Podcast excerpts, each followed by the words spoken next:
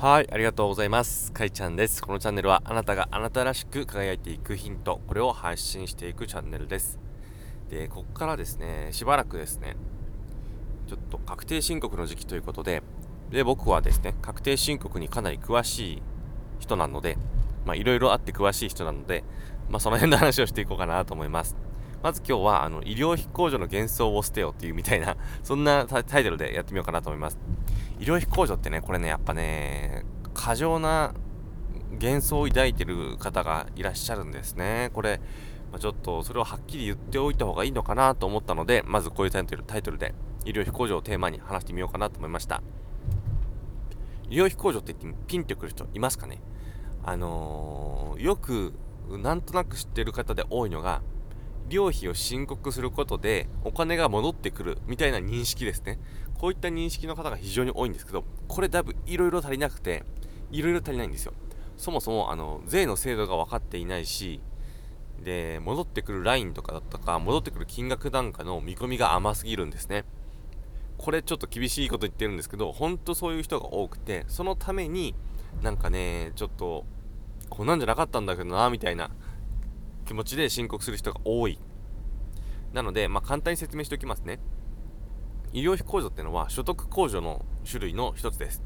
所得控除っていうのが何なのかっていうことがまずわからないと思うので、税の計算の方法を簡単に説明すると、収入から経費を敷いて所得を出します。この所得に対して所得税と住民税がかかってきます。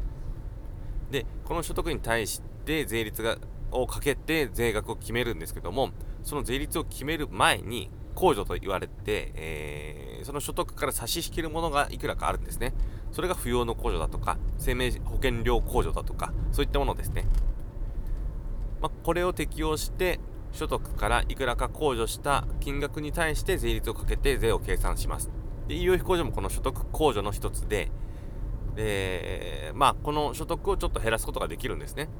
だから、まあ、その分、税率が下がる。税、税額か。税額が下がるという形になるんですけども、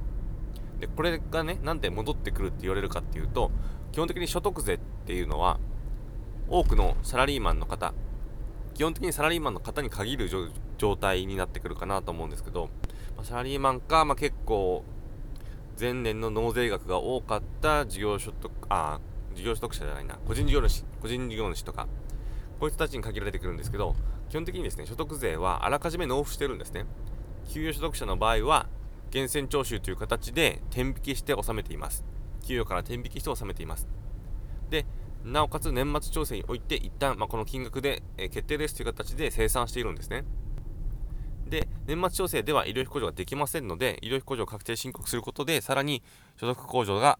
効いて、まあ、それで税額が下がって、還付が出るという仕組みですね。で、還付が出る仕組みっていうのは、まあ、ご存、理解できたかなと思うんですけども、うーん、この時にもう一個落とし穴があって、医療費控除っていうのは、10万円以上、医療費が10万円以上になった場合、この10万円を超えた分が控除にもあるんですね。だから10万円ちょっと超えただけじゃあんまり意味ないんですよ。だから11万円だったとして、1万円が控除になります。で、1万円が控除になったぐらいでは正直あまり大きな還付とかは得られないんですよね。まあ、所得税の税率がですね、5%とか10%っていう適用、税率を適用されている方が一番多いんですけど、まあ、所得控除が1万円増えたからといって、まあ、増える分っていうのはこの5%とか10%分の税額になるんですよね。だから、まあ、そうだな、1万円の10%、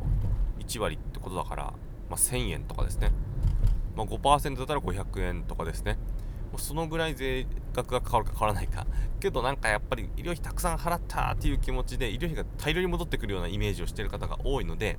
なんか、いや、思ってたのと違うとか、そういう形になる方が非常に多いです。しかも、結構確定申告に慣れてない人にとって確定申告するってすげえ労力なんですね。なんかもう時給で言うと1万5000円ぐらい、そんぐらい、そんぐらいの労力のイメージなんですよ。体感的にね。けども、それに対して、こう、戻ってくる還付金が意外とちっちゃかったら、こんなはずじゃなかったみたいな気持ちになるんですよ。だから、その辺ね、ちょっと、伝えておきたくて、今回こういった収録を取ったところです。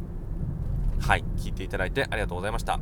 くれぐれも気をつけてくださいねということであなたの人生の旅が幸せなものになりますようにそれでは